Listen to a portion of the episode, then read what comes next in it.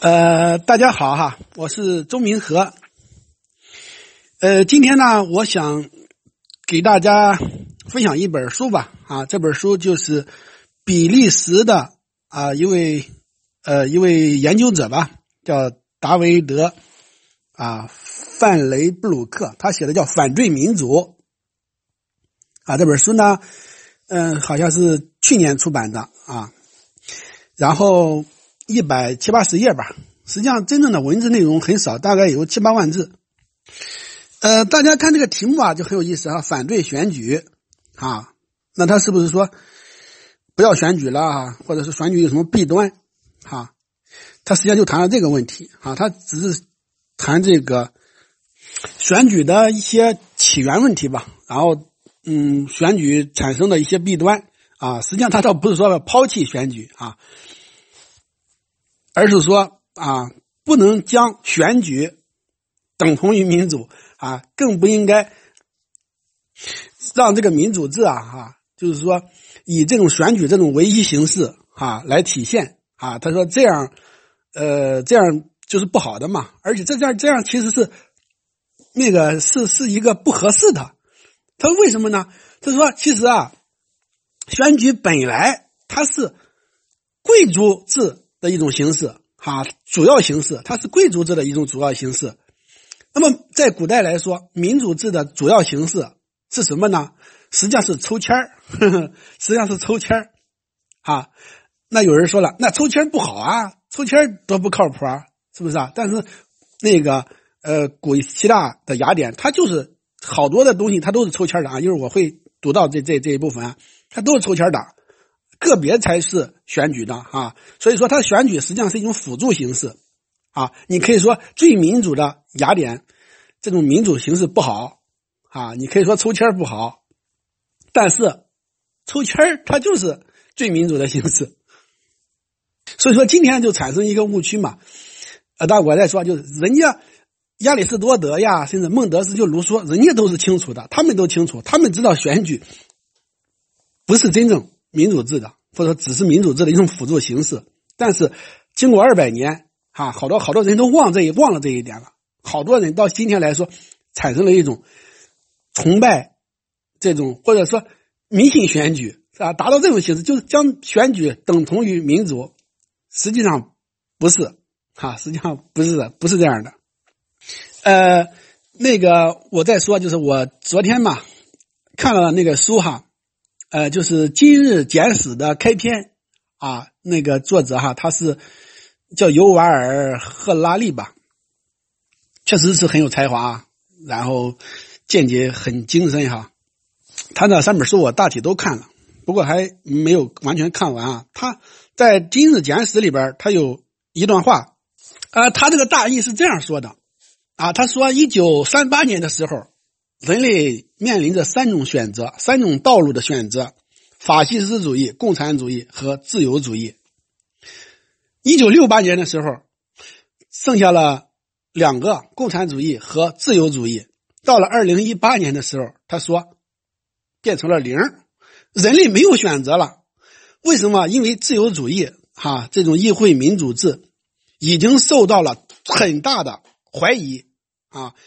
就说人类又进入了一个完全迷茫的时期，啊，像我们中国人可能有好多人还觉得啊，自由主义、自由议会民主制在西方肯定啊，还是就是说大家信奉的很非常有信心的啊，这么一种社会的制度吧。实际上不是，现在已经出现很大的危机。这个赫拉利他说的就是这个问题，他敏锐地意识到了这个问题。当然了，我们不探讨，就是说。自由主义啊，这个议会民主制，它它在这运行当中，它到底出了什么问题啊？它为什么人们对它丧失了信心呢？啊，为什么越来越缺乏这个热情啊，缺乏信心了？这一点可能要分析起来很复杂。但是呢，就是我现在手里拿的这本书啊，反对选举，它可能能给大家一点参考啊，它可能能给大家一点参考啊。比如说开篇书里说，人们实际上是相信民主、信任民主。哈，赞成民主、拥护民主的啊，这个比例是非常非常高的啊。现在可能他说这个调查最近的是百分之九十一点六的人做出了肯定的回答。大家认为民主是治理国家的良策。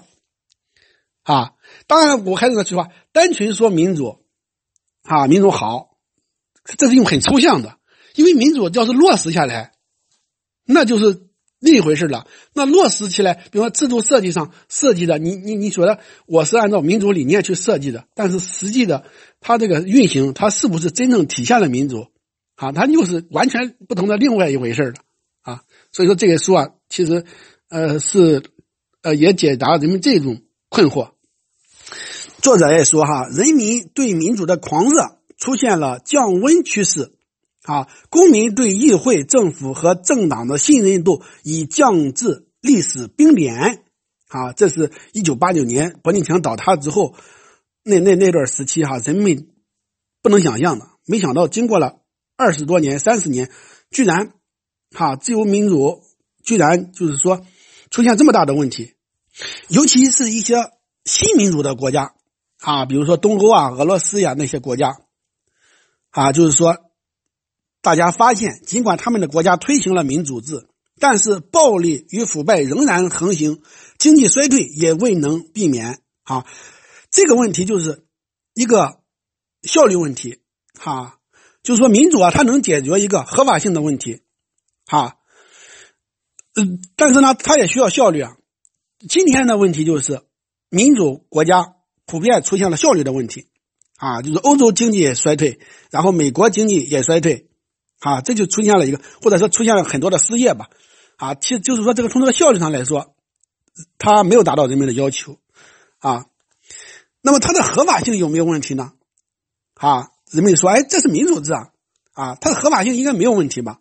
实际上这本书还是这样说的，它的合法性也有问题，实际上它是不合法的，啊，不太合法的啊，不够合法。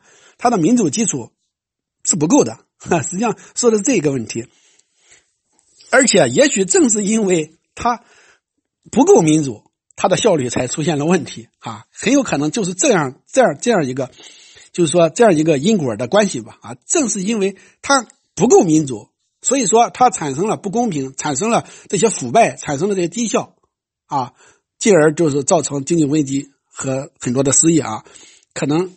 它存在这样的一个因果关系，呃，作者有这么一段话哈，在二零一二年，欧盟的官方民意调查机构欧洲晴雨表指出，只有百分之三十三的欧洲人仍对欧盟怀有信心啊。二零零四年时，这个数字还是百分之五十，也就是一半的人啊。经过了这个八年，就有百分之十七的人啊，就对欧盟失去信心了，然后。仍然信任自己国家的议会和政府的公民的比例更低，啊，就是说信任自己国家的议会的人有百分之二十八，可能还就是四分之一高一点吧。然后信任自己的政府的这个欧洲的公民为百分之二十七，啊，这更低了。然后，如今对于自己身处的政府机构。三分之二甚至四分之三的人都表现出不信任的态度，啊，这个真是，这就是大部分人了。尽管保持一定的怀疑精神是有批判能力的公民最起码的义务，但我们可以思考，这种怀疑可以发展到什么地步？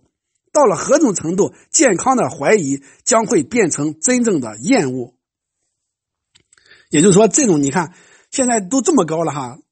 难道这现在是不是应该就是说啊，痛加反省，甚至有所更张的时期吗？然后还能让他继续恶化下去吗？啊，再恶化下去，可能啊就很难收拾了吧？或者说，他这个这个从怀疑就变成厌恶，他就是发生质变了。呃，近来的调查数据极好的反映了欧洲公民的普遍怀疑态度，他们所怀疑的不仅仅是。严格意义上的政府机构，还有包括邮政系统、医疗系统、铁路系统在内的其他公共部门啊，就广义的政治信任而言，针对政府的信任不过是其中的一项啊。而在民主制度下的各种机构中，各个政党面临的信任危机显而易见，最为严重。啊，以十分为总分。欧洲公民给各政党的评分平均值为三点九分，然后从低到高依次是政府四分，议会四点二分和媒体四点三分。然而，不信任是相互的，哈。然后，百分之八十七的荷兰政府精英自视崇尚自由、具有国际视野的革新者。啊，然后而他们中的百分之八十九又认为民众的思想偏传统主义、民族主义和保守主义，所以绝大部分政客总是认为公民的价值观与他们相左，上不了台面啊。然后我们完全有理由认为，同样的数据也存在于欧洲其他国家。呃，然后还有这里还有一句话，对于公民的不信任。最常用的一个解释是冷漠啊，个体化和消费主义似乎抑制了公民批判性的参政能力，他们对民主的信念因而不再强烈。如今啊，一旦涉及政治，人们就会漠然愁苦、变化不定啊，还会转移话题，所以才有人说公民退场了啊。事实并非全然如此，当然，很多人对政治的确兴趣有限，且这类人历来都占很大比例啊。啊，怎么说呢？现在就出现一个大问题吧，哈，就是说它合法性的危机啊，支持率下滑啊，这是一个，这是一个方面，就是支持率下滑嘛。然后好多就不参与政治啊，比如说像这个投票的这种情况哈，比如说现在投票很低啊，假如说投票率只有百分之四十五十的时候哈，可能不到一半的时候，可能它这个合法性的危机更为明显了。像美国那个二零一六年大选啊，它这个投票率就很低，只有百分之。四十二啊五十五，然后呢？现在的尤其是年轻人嘛，现现在年轻人啊，包括美国、日本，就年轻人就是对政治普遍就特别冷感啊。嗯，在一九六零年代啊，百分之九十五以上的欧洲人会参与选举啊，这是这个这个比例是非常高了。在一九九零年代，这个比例就下降到了不到百分之七十九。啊，在二十一世纪的头十年，投出选票的欧洲人竟啊就跌了百分之七十七以下了，啊，达到二战以来的最低水平。那就是说，你看刚才说的美国的那一个也是很低了，美国的中期选举的这个投票率甚至哈达到百分之四十，就是很低了，相当低，比欧洲啊要低很多。欧洲可能有些还可能有强制性投票吧，可能。然后，合法性危机的第二个症状就是，选民们不但弃票，还立场不坚定啊。参与投票的欧洲选民越来越少，而且他们在投票时变得越来越不谨慎稳重啊。参与投票的人或许仍然认可民主制度下这一程序的合法性，但不像以往那样对一个政党、同一个政党始终支持啊。代表选民的。政府机构只得到了选民们一时的支持。面对选民蒸发，政客们发表了自己的观点。啊，呃，然后第三个症状是政党成员越来越少。啊，政党的成员越来越少。在欧盟成员中，仅有百分之四点六五的人，啊，成员吧，仍然选民仍然是党派人士。呃。在英国、挪威和法国，自一九八零年以来，有一半以上的人退党啊。在瑞典、爱尔兰、瑞士和芬兰啊，有将近一半啊。这些惊人的数字表明，政党的本质和意义都发生了根本性的改变。呃，这个政党在民主制度中举足轻重。但如果加入政党的人越来越少，这会给民主的合法性造成何种后果？政党是欧洲最不受信任的机构，这一事实会造成何种影响？此外，政党领导人很少因此寝食难，为何会出现这样的情况？哈，就说大家对政党这样的不信任，难道是偶然的吗？它有没有一些原因呢？比如有些可靠的数据之类的啊？那有人就会说了，比如尤其是中国人觉得，哎呀，这欧洲人啊，他就是生在福里不知福，哈，他就是无病呻吟啊。但是我要说，他真不是这样的啊。比如说这个就是有一个数据吧，叫非政府组织透明国际啊发布了全球贪腐晴雨表，其调查结果让人震惊不已。该报告显示，各国政党是最为腐败的政治机构啊，政党是最为腐败的。在西方所有民主机构中，政党位列腐败贪污之榜首啊，而欧盟的相关数据也是不堪入目。当然，他说的全世界啊。千万不要忽视某些国家政党可能这种腐败是极为惊人的。虽然欧洲可能不是那么严重，但是你看，其实相对来说也是很严重的。我们不要以为吧，就有些人觉得，哎呀，病啊，它就不严重，那那死亡才是严重。那那那要是忽视了病，那可能真的会死亡啊。那还有人说啊，那那那俄罗斯呀，有选举啊，有有什么的哈？那那人家也是民主国家，那比咱们好啊，什么的哈？啊，我觉得就是说，这也是啊一个很大的误区吧哈。然后还有一个效率的危机，活力下降啊，民主制度的合法性陷入了危机啊，其效率也面临问题啊。几近明了的各种各样的缺陷都表明，要进行有效的政府管理越来越困难啊。第一，组建政府所需的协商时间越来越长，尤其是多党制国家。然后第二点就是政党不得不承受越来越严重的攻击啊。第三，政府的效率越来越低下啊，就是说浩大的什么工程啊啊，威信和权力大不中从前，然后政府部门大受限制啊。然后就是啊，这个啊，在二十一世纪初，曾经作为民族国家根基的主权成了一个相对性概念，所以政府没有能力迎接我们这个时代的气候变化。银行危机、欧元危机、经济危机、避税天堂、移民、人口过剩等重大挑战啊，就是说这个效率出现了大问题了，不能解决问题了。呃，政治以前一直都是可能的艺术，但现在它是微观艺术，它不能解决结构性问题，导致媒体疯狂助长对边角知识的过度曝光，媒体按照市场逻辑。把夸大无谓的冲突，而不是为现实问题提供啊着实当做首要任务，尤其是在新闻媒体行业的低迷期啊。换言之，媒体一时的关注焦点空前力控制的局面啊。我下面读一下啊，这是荷兰的议会啊啊，议会的自我反省委员会撰写的一个报告啊，关于媒体的，他是这样写的：为了赢得接下来的选举。政客一直想要获得分数，日益商业化的媒体随时愿意为他们提供阵地，这让政府、媒体、企业三个部门在实力较量中互相钳制。这个百慕大三角以一些神秘的方式把每件事都拉进来，而谁都摸不着头脑，弄不清其中缘由。政治与媒体的相互作用似乎确实是创造越来越多政治偶发性的一个重要因素。新闻就是媒体的食粮。在与记者的谈话中，我们注意到，比起同时进行的高水准辩论啊，一些小插曲却更容易吸引媒体的眼球。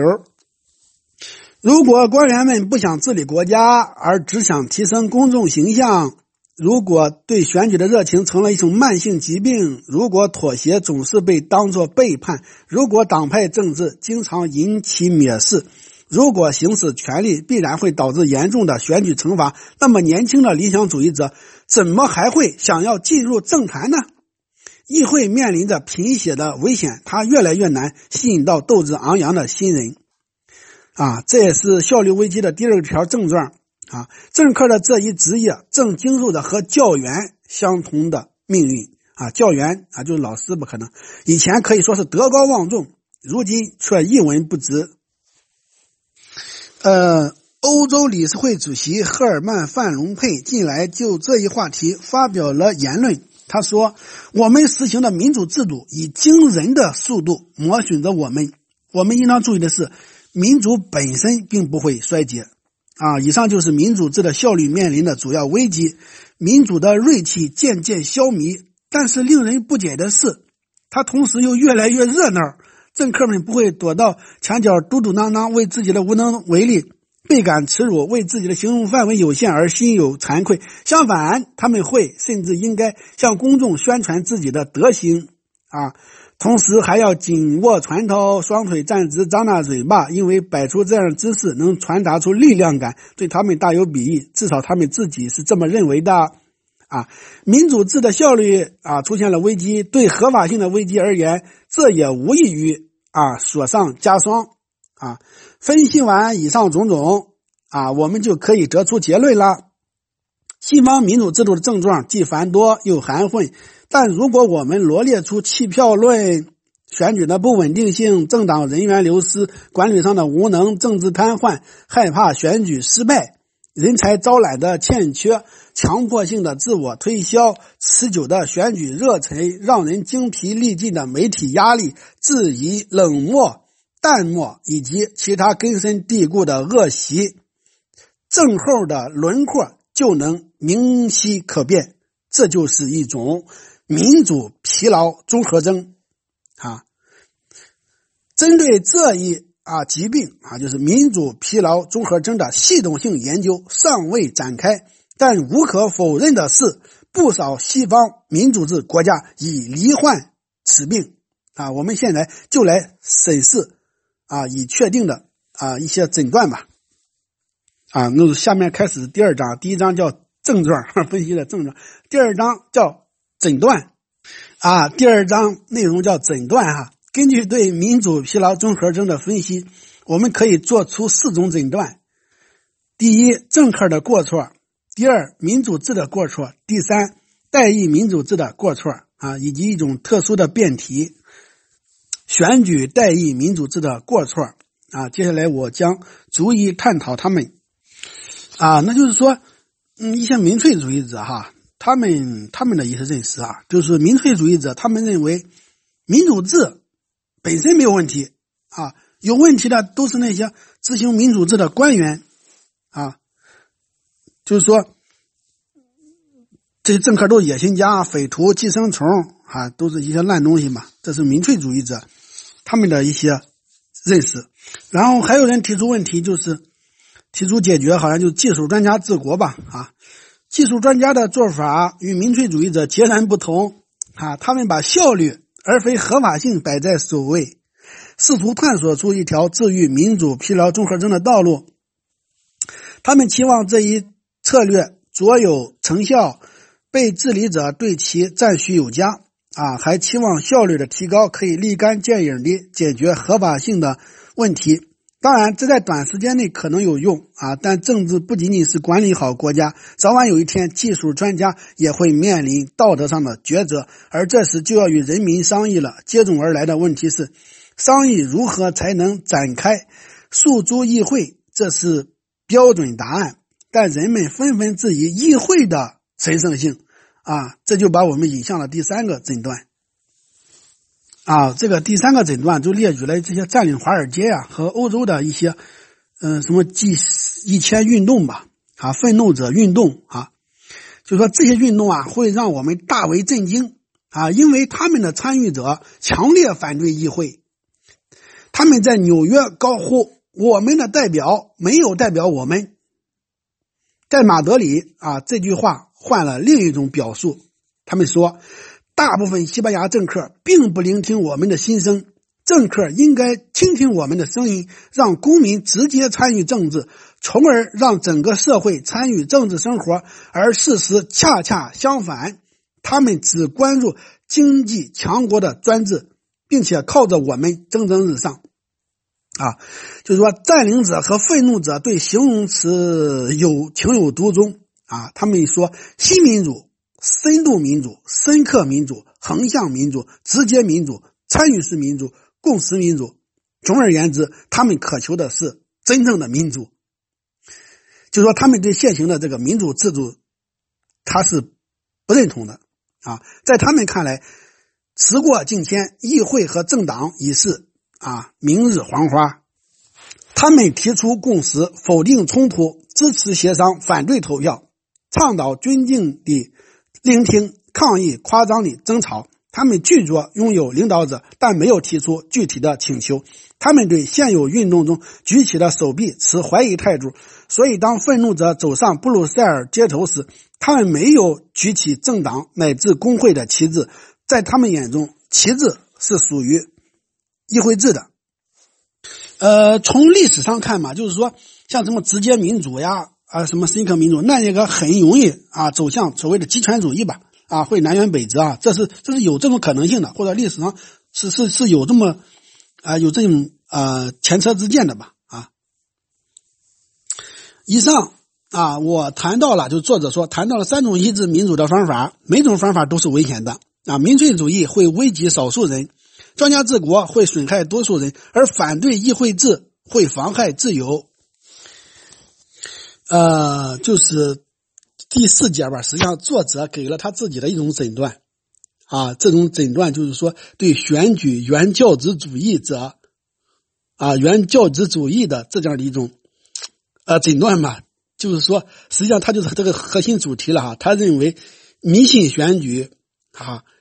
就是让选举主导民主这种形式是错误的，实际上他认为这种是错误的，但是我是说他这个书的主题吧，啊，但是他这一节呃是不是不是探讨这个的，但是他是回顾了历史啊，他是他是这样说的哈，他说啊，一八零零年之前吧，啊，从封建时代到专制时代，掌权的是贵族阶级，统治者掌握权力，其权威有神意授予。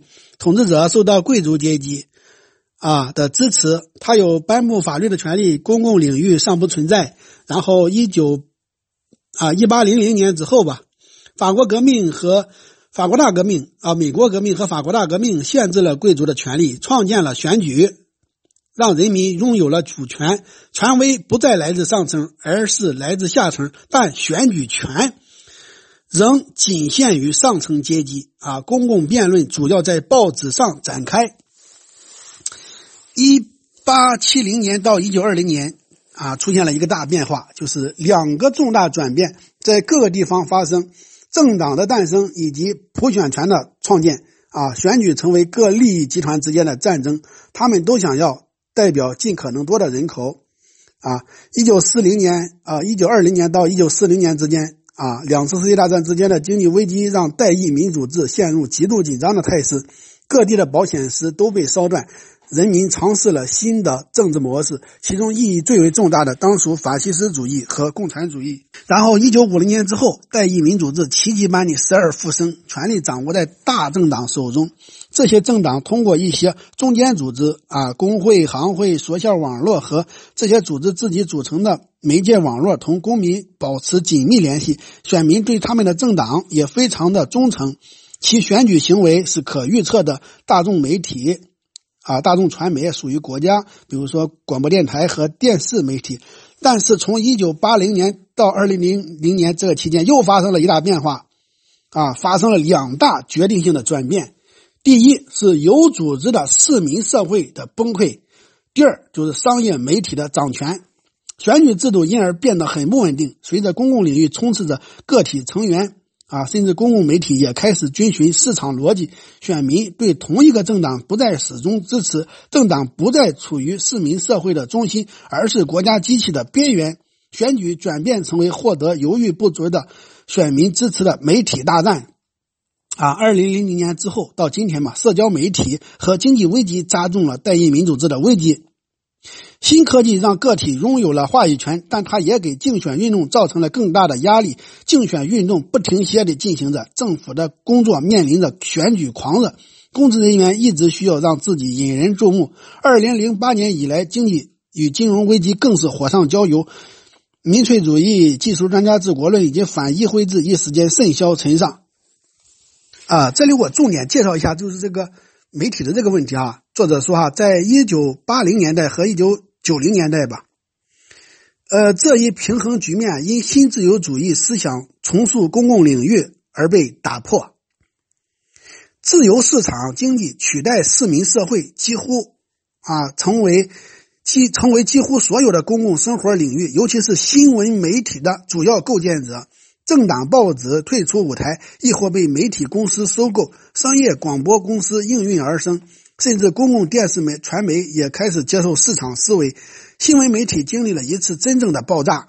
电视台、广播电台和报纸的受众人数具有重大意义。这一数据相当于公众媒舆论的股票价格指数，商业性的大众传媒成为社会共识的重要创造者。而与此同时，市民社会日渐衰落，因为工会和医疗服务机构开始市场化，或是因为政府更喜欢直接与民众对话，不再需要社会伙伴的媒介作用。结果在意料之中，公民成为消费者，参加投票变成了一场冒险活动。政党作为民众与政府之间的媒介啊，变得越来越不重要。更何况他们的主要由政府提供资金。他们越来越被国家边缘化，为了保住地位，政党不得不每隔几年就求助于选民，以提高自己的合法性。所以，选举成了一场争夺选民支持的斗争。它激起了民众的热情，让他们忘记了自己对一切与政治有关的事情日益强烈的愤怒。啊，美国理论家哈特几年前就指出，选举变成了商业秀，任何人都会对。这类活动产生怀疑，选举不过是一场丑人的选美大赛。然后就是说，大众传媒嘛，啊，操控这个新制度，啊，就是说后民主啊，民主进入后民主的一个主要特征就是大众传媒操控啊，进行这种操控。啊，作者还说了一个问题哈，就是说，商业媒体和社交媒体也会相互促进，他们你。来我往的就地方新闻进行批评，从而创造了一个互相诋毁、重伤的氛围。严峻的竞争、广告收入的减少以及销售量的下降，促使商业媒体用愈发激烈的语言报道被日益夸大的矛盾。商业媒体的这个编委会啊，也变得越来越小，越来越年轻化，越来越廉价，就是工资少嘛。对于电视台和广播电台而言，国家政治成了一部日播的肥皂剧，或一出由无需酬劳的演员上演的广播剧。尽管编辑们在一定程度上决定了其框架、剧本和类型，但政治人物努力以这种或那种方式使剧情向自己倾斜，其成功程度不一而足。啊，最受欢迎的政客就是那些能改写剧本、改变辩论之人，及那些让新闻媒体服从其意愿之人。啊啊，这里特别重要一个问题吧。啊，就是新闻远没有想象中的那般自由。为什么？因为资本在背后操控了它。由于受制于。开本和发行量还要顾及股东和必不可少的狂热啊！新闻远没有想象中的那般自由。我们把民主简化为代议民主制，又把代议民主制化约为选举，而这一宝贵的制度如今深陷困境。自美国革命和法国大革命以来，首次出现了一个惊人的变化，那就是。下一次选举比上一次选举更为重要。选举只产生了非常短暂的任期，我们的权奖越来越短，民主变得脆弱不堪，落入二战以来的谷底。如果我们不严加警惕，民主制就会逐渐变为选举独裁制。对于我们的政体，选举就是化石燃料。尽管它曾给民主带来过巨大的推动力，就像石油有力地推动了经济一样，但它现在造成了严重的问题。如果我们不抓紧反思燃料的性质，民主将变面临巨大的威胁。在经济不景气、媒体大行其道、文化迅速变化的今天。一味地将选举奉若神明，无异于故意埋葬民主。那么，我们如何去走下一步呢？啊，那作者也说哈，作者就谈这个问题嘛。呃，我今天下午的时候哈，我说，呃，就是说这个问题的时候，很多人就很吃惊。我说，古代民主啊，或者真正民主的形式是抽签，哇，大家都非常吃惊啊，说好像你走火入魔了吧？啊，我我我就说。啊，我就说嘛，这个作者也是，作者他十八岁的时候啊，在上课的时候啊，上上那个上政治课、历史课的时候啊，他听到这个这个这个啊这个观点的时候，他也很吃惊哈，他居然没想到怎么古代这个最民主的形式啊，他居然是抽签呢哈，文艺复兴时期竟然还还在抽签啊，他他也是觉得很纳闷呃，这里我补充吧，实际上现在吧。在西方其实也有抽签儿，他还还残留着一些东西，就是那个陪审员哈，他们可能就是抽签产生的。但是在古希腊的雅典哈，他就非常民主嘛，然后他他好多的那个陪审法庭的成员高达八千呃六千人啊，一些陪审法官的陪审员是数百公民啊，就是古雅典的所有官员啊，包括法官，他都是抽签挑选的啊，只有极少公职不抽签，比如说那个将军啊，他可以连选连任，他是选举的，而且可以连选连任啊，伯伯利克利吧，他就当了十四年的将军，但是呢，所以说。选举它只是一种辅助形式，啊，它它不是这个民主制这个它的这个最佳的体现，或者是它的它的一个啊最主要的体现。就是说抽签吧有好处，抽签可以排除人为的影响啊。呃，罗马没有抽签，所以到处都是腐败的丑闻啊。这些我们都讲过，就罗马那个共和国嘛，它那个制度哈，它就是我说嘛，它可能就算是一种混合体制吧，它有民主制的要素，有。贵族制的要素哈，还有君主制的要素吧，可能这样概括来来说不准确，但是它确实啊，只有一部分民主元素啊，有贵族元素啊，就是他是这样的，他也是选举的啊，他没没没什么抽签吧，可能基本没有。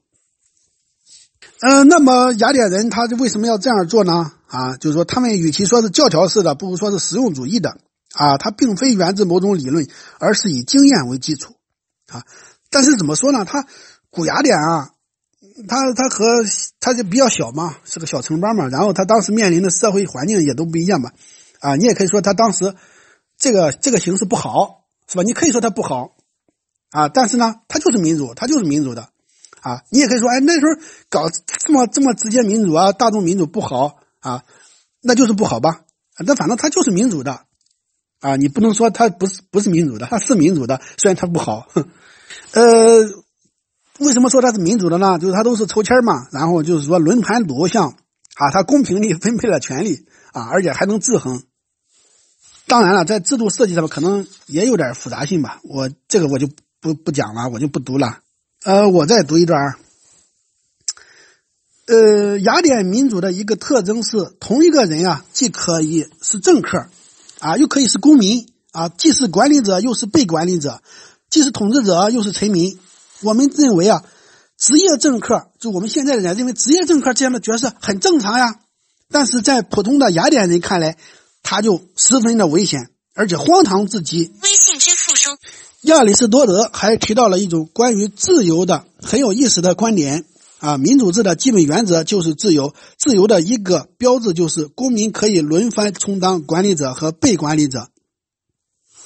这是二十五个世纪以前的啊，两千五百年前的古老思想，但它仍能提供一些令人难以置信的借鉴。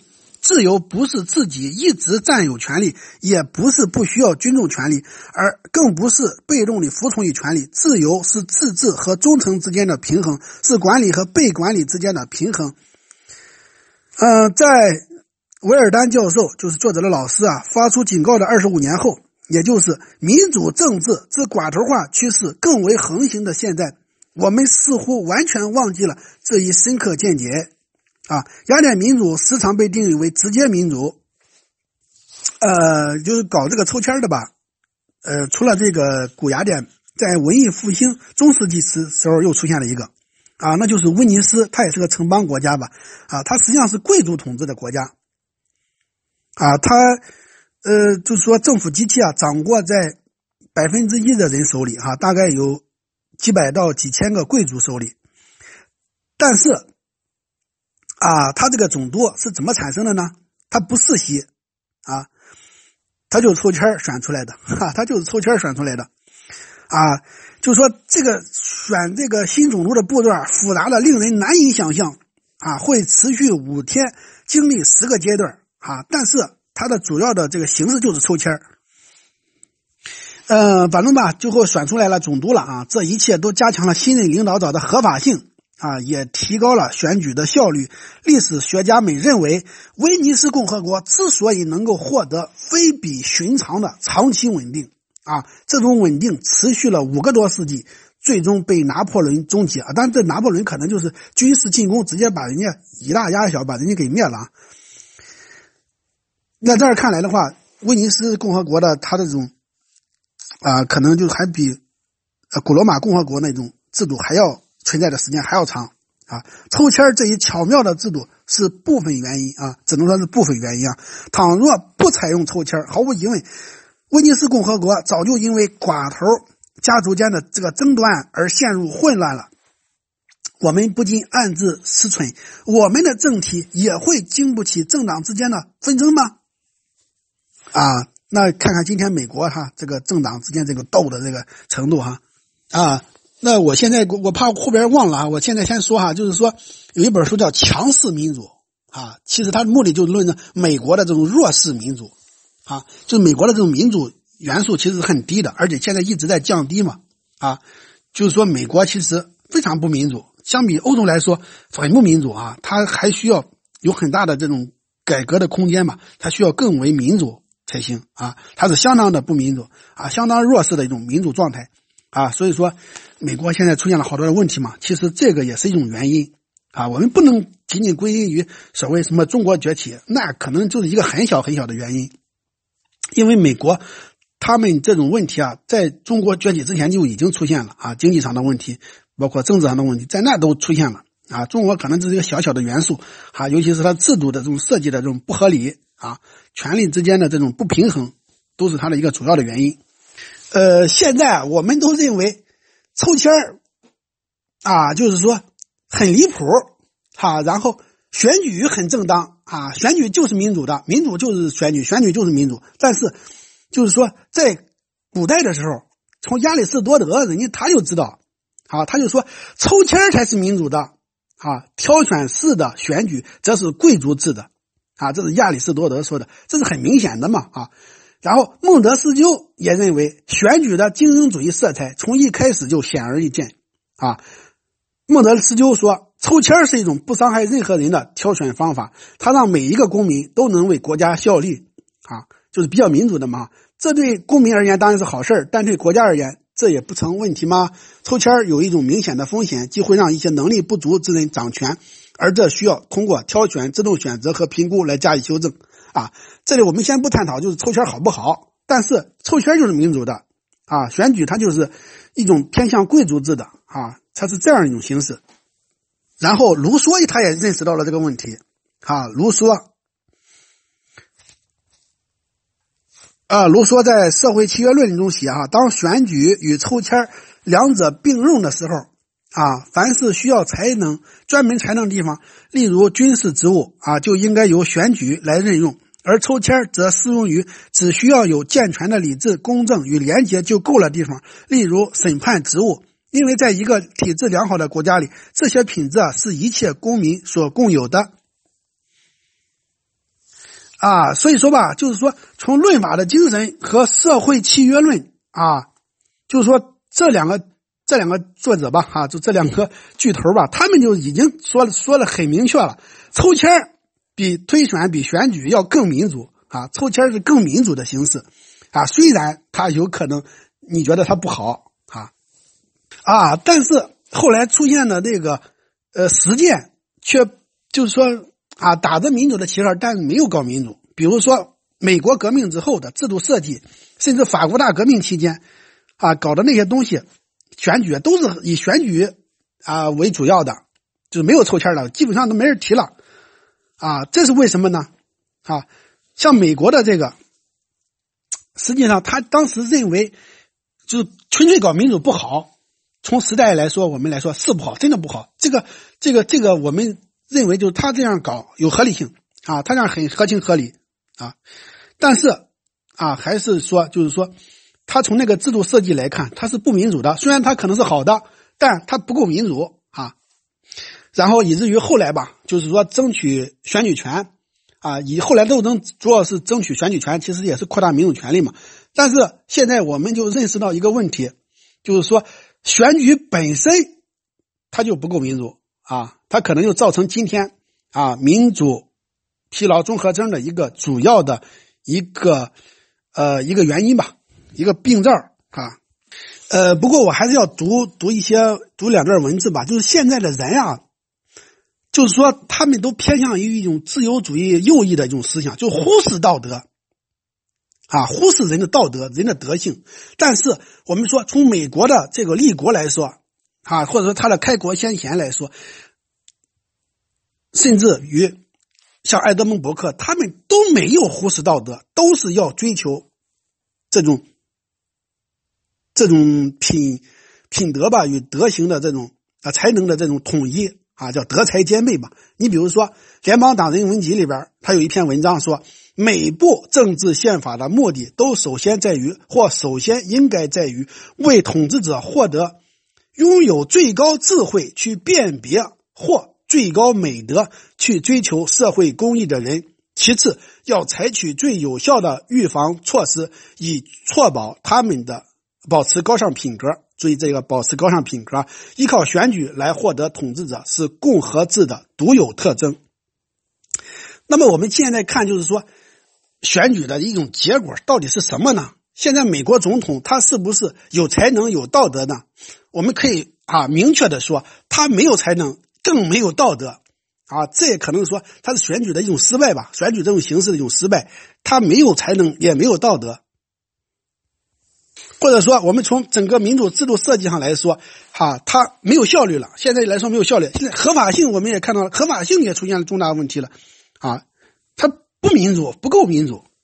呃，这个就是后边吧，他又介绍了托克维尔啊，说托克维尔其实很睿智啊，他在美国那个访问了九个月吧，他就注意到啊，选举造成了一些重大的弊端啊，比如说这个就是托克维尔的原文吧，托克维尔说啊，一临近选举，行政船的首脑只考虑行将开始的斗争，他不再前进，他不会提出任何新的企划，而只会懒洋洋的处理那些。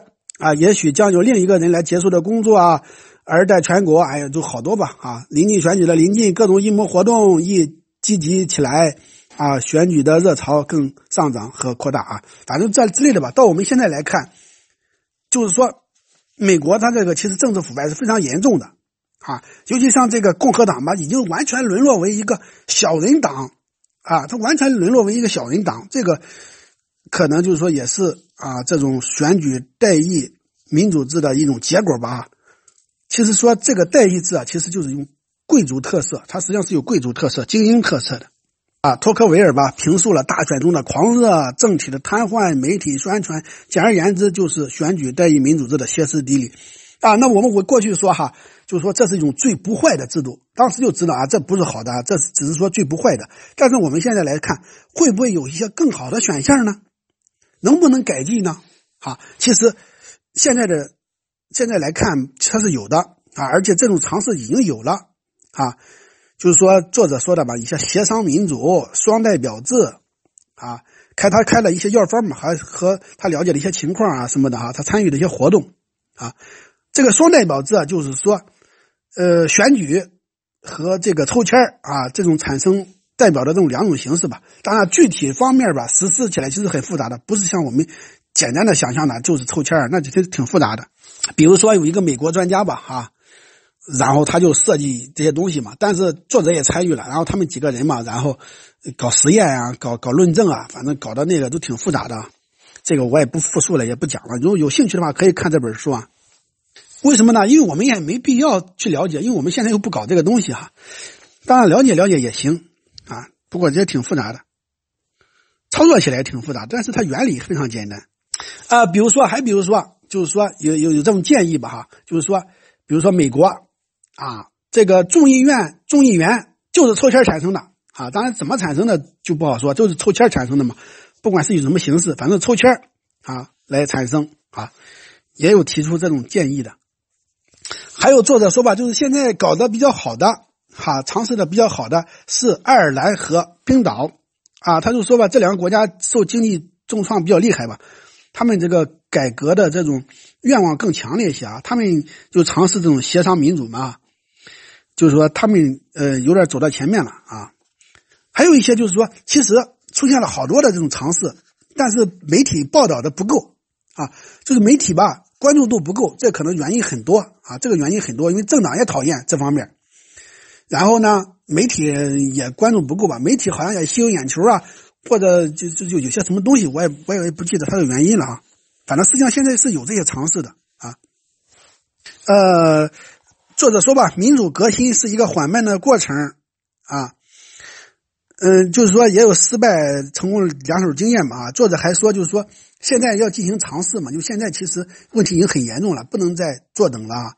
然后作者还说吧，就说你看我开的这个药方吧，或者说很多人开的一些药方，其实并不疯狂啊。今天的人看来可能很疯狂，将来可能就是常识了啊。比如说，在一八五零年代，那个密尔啊密勒他就提出女人有选举权嘛，这个当时大家都觉得他是个疯子啊。但是你看现在是什么情况啊？所以说吧，呃，理论家进行一些探讨，甚至来说啊，需要得到就是社会的一些配合吧，因为他。呃，需要一些尝试啊，实际上这些尝试是有的啊，有几有几种啊，可能有一些支持不够啊，或者什么东西不够，有些失败，但是也有成功的地方嘛。所以说，欧洲吧，可能它是在确实是在实验的。呃，就是说吧，啊，选举出来的代表并不具备代表性。此外，选举制度容易滋生腐败，而且金钱在其中所起的作用太过强大。啊，就是我们为什么看现在，就是说现在。民众啊，就为什么更多不满？就是因为现在贫富分化太厉害了啊。然后呢，就是说那个财阀啊，他们对于这个选举啊，对于这个政治的操纵，他更容易了。为什么他钱多呀？他钱多，他操纵操纵媒体，操纵这个舆论呀，操纵这个出版，操纵这个学术，是不是啊？他更容易。掌控这个政治了，所以说更多的这个资源向他倾斜，然后老百姓这么民众啊都普遍的这种失落不满啊。呃，当然了，我说了这些东西，它并不是说它就是一定就就好，就是说你说双代表制啊、协商呀一些东西，它一定就是好的，这个也不一定哈。但是要摸索，要尝试嘛啊。呃，就是说。大家都是那个热情的民族主义者嘛，哈，就是说，嗯，进行这个尝试啊，进行这个探索啊，就是就是说，我们说嘛，你看科技创新啊，大家都很看重，为什么都不看重制度创新呢？难道制度就不应该创新吗？制度也应该创新啊。所以说，我们应该有耐心，应该有毅力，啊，应该有决心啊，去搞这个制度创新，对不对？应该去摸索，去探索啊，就是说，就是人的智慧嘛。啊，应该能够找出一个更好的制度来，啊，更民主，它也更合理，能够兼顾公平，还能够兼顾效率。然后作者说吧，就是现在吧，就今天来说哈，就是说是一颗不定时炸弹。现在来看，就是国家似乎风平浪静，但这是暴风雨来临前的一种宁静，啊，犹如啊，一八五零年工人问题似乎已得到妥善解决时的宁静，即长期严重不稳定前的宁静。啊，那时要争取投票权，而现在要为发言权而奋斗。但在本质上讲，两场战斗都要争取政治解放、民主参与。啊，我们必须将民主非殖民化。啊，我们必须将民主民主化。啊，然后作者讲了一个问题，就是啊，这个代议制啊，代议民主制，实际上就是哈这种贵族制。代议吧，其实就是贵族制啊。他说啊，这两个这两个词语是是可以互换的哈。他说，代议民主制选举。代议民主制和选举什么贵族制，反正他说这个是可以通用的哈。啊，好了，我现在就讲到这里吧，五十多分钟了啊，就是说有点头重脚轻吧。啊，大致分享了这部书的精髓。当然我讲的可能不好啊，大家可以看看这个书吧。这个书呃也挺薄的哈，我刚才说了嘛，很薄啊，可能只有七八万字啊。感兴趣的大家可以看一看啊。我就啰嗦到这里啊，谢谢大家啊，也祝大家二零。二零年新年快乐啊！谢谢大家。